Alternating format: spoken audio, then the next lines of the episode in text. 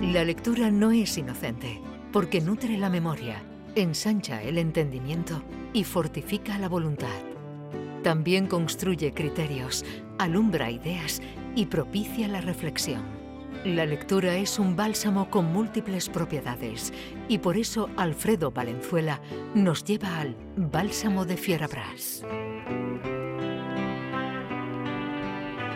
Pues adelante, Alfredo. Pues mira, ahora que he oído la cortinilla del espacio con detenimiento, me da cuenta que se, nos ha olvidado introducir lo principal de la lectura, que es la diversión, que es lo que vamos a hacer hoy aquí, que es divertirnos y pasándonoslo en grande, porque nos traemos un libro, un libro hasta cierto punto duro y reivindicativo también, pero sobre todo entretenidísimo, lleno de vivencias y de anécdotas y, de, vivencias sobre todo, de, datos autobiográficos como no podía ser de otro modo en un autor como Mauricio Vicental. Su último libro en el acantilado se titula El derecho a disentir.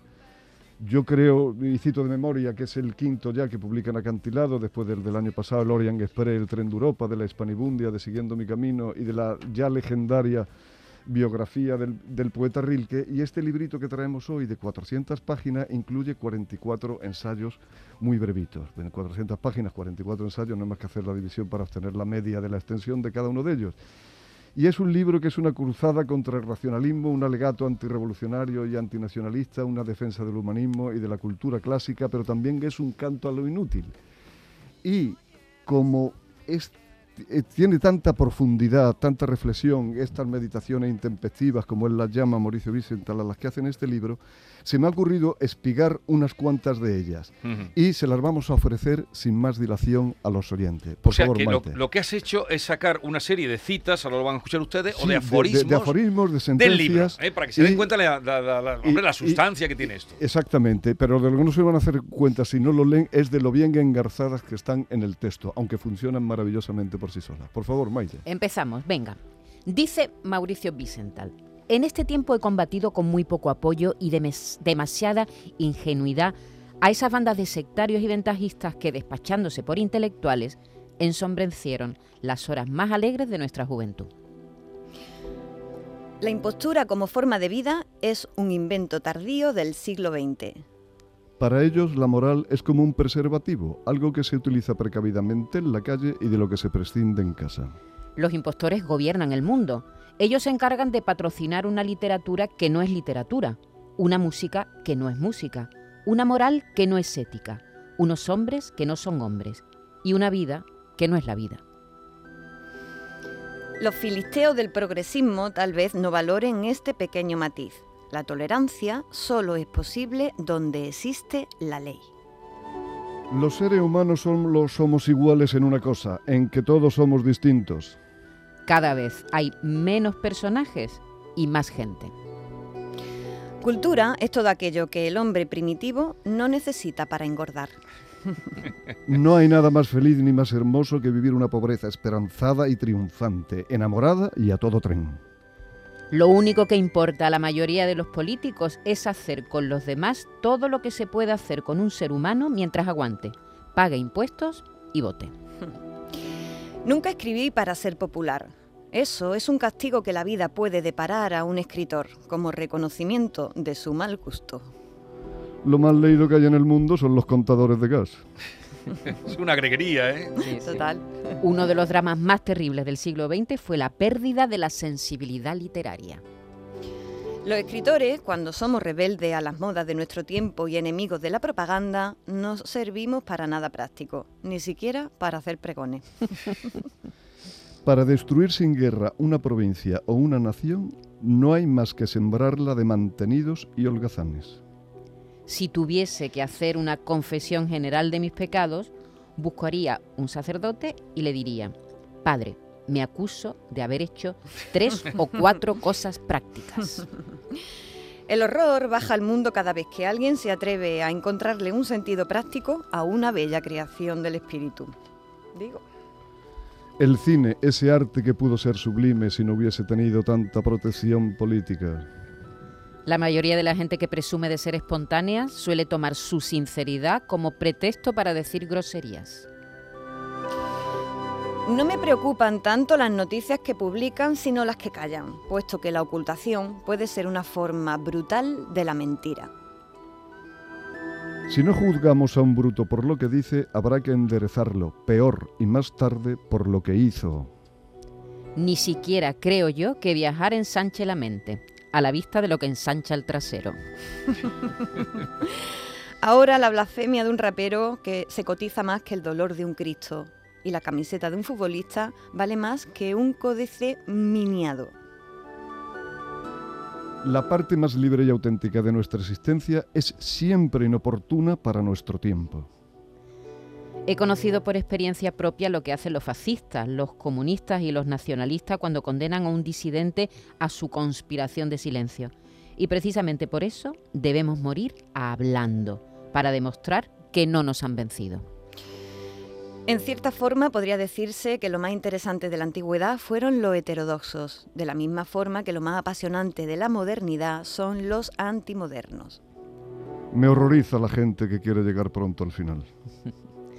Esa técnica demagógica de los populistas que disparan sus opiniones y emiten sanciones simples sobre los casos morales más complejos, sin exponer los sentimientos que van engarzados a las razones y resolviendo deprisa, sin argumento y sin discurso.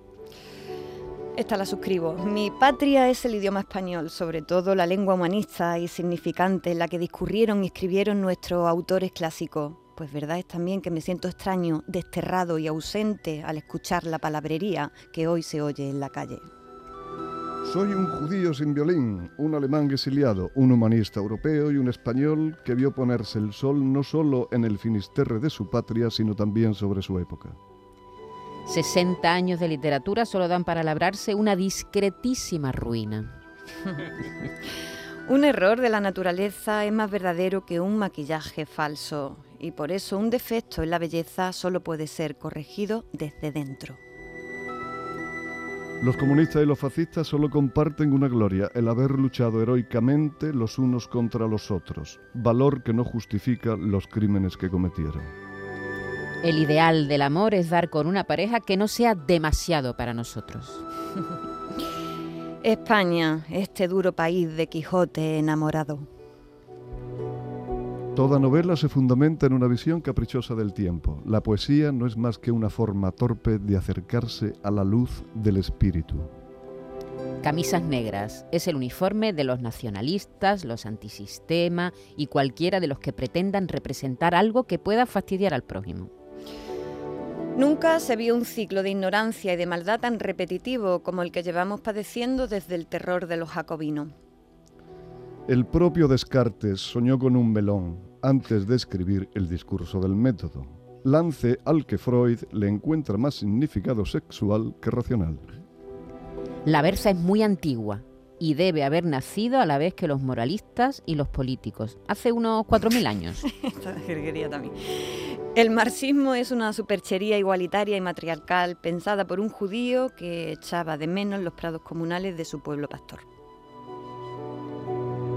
A excepción de Confucio, que nació con 60 años, el resto de los mortales tenemos ocasiones y motivos para recordar la infancia, la adolescencia y la juventud extraordinaria esta selección de aforismos, citas, ¿verdad? Extractados, que, que ha sacado de esta verdadera sustancia del libro de Mauricio Vicental, El Profeta. Como recordemos el título, Manual de Derecho a Disentir. El derecho a disentir, que la verdad es que para un autor nacido en Barcelona y que vive en Cataluña, cuando todo el mundo le está jaleando el derecho a decidir, hacer un libro que se titula El derecho a disentir, pues ya dice bastante de él. Y sobre una de las que ha leído Maite, que son de las más divertidas, eso de que si él tiene que confesarse de algo, de haber hecho tres o cuatro, cosas, útiles. Luego, cuando vas leyendo ese ensayito hacia abajo, que he olvidado decir que estos ensayos están escritos a lo largo de los últimos 50 años de Mauricio, pero todos reescritos con motivo de esta edición, cuando sigues avanzando y llegas al tercer o cuarto párrafo, dice, bueno, yo creo que en el primer párrafo he exagerado, que, que voy a hacer tres o cuatro cosas útiles. Y cita una cosa maravillosa porque Mauricio es alguien que ha tratado, que ha ido de compra al supermercado con Paul Morán y que ha tratado a Coco Chanel y que guarda en su casa un manuscrito de Lord Byron. O sea que es una persona muy especial. Y de Coco Chanel dice una cosa extraordinaria. Que, que, él se la escuchó decir. Y él dijo, una mujer puede enseñar los muslos, lo que no puede enseñar nunca es la rodilla. Y él dice, y él apostrofa a eso diciendo efectivamente los muslos son hermosos y suntuosos porque son inútiles. Y la rodilla es muy fea porque es que es demasiado práctica. Está bien, está bien. Hoy va a estar por aquí, tú presentas su libro en la Feria del Libro de Sevilla el lunes. Si Dios quiere, a las 8 de A la ver, tarde. hay que Ahí os echarle el guante que venga por aquí Mauricio Vicental a darnos un poco, no sé, de, de, De vida, relumbrón, de relumbrón. Para darnos un poquito de nivel. Eh, además, es muy querido nuestro Mauricio Vicental, el profeta, como le llamamos. Ha sido un pla- No vamos a hablar de otra cosa, Arturo, eh, Arturo digo, Alfredo, para no estropear lo bien que lo hemos hecho. Muy bien. ¿Vale? Otro Hasta día pronto. dejamos la caña. Hasta pronto. Un abrazo leña. para todos. Adiós. Chao. Esta es La Mañana de Andalucía con Jesús Vigorra. Canal Sur Radio.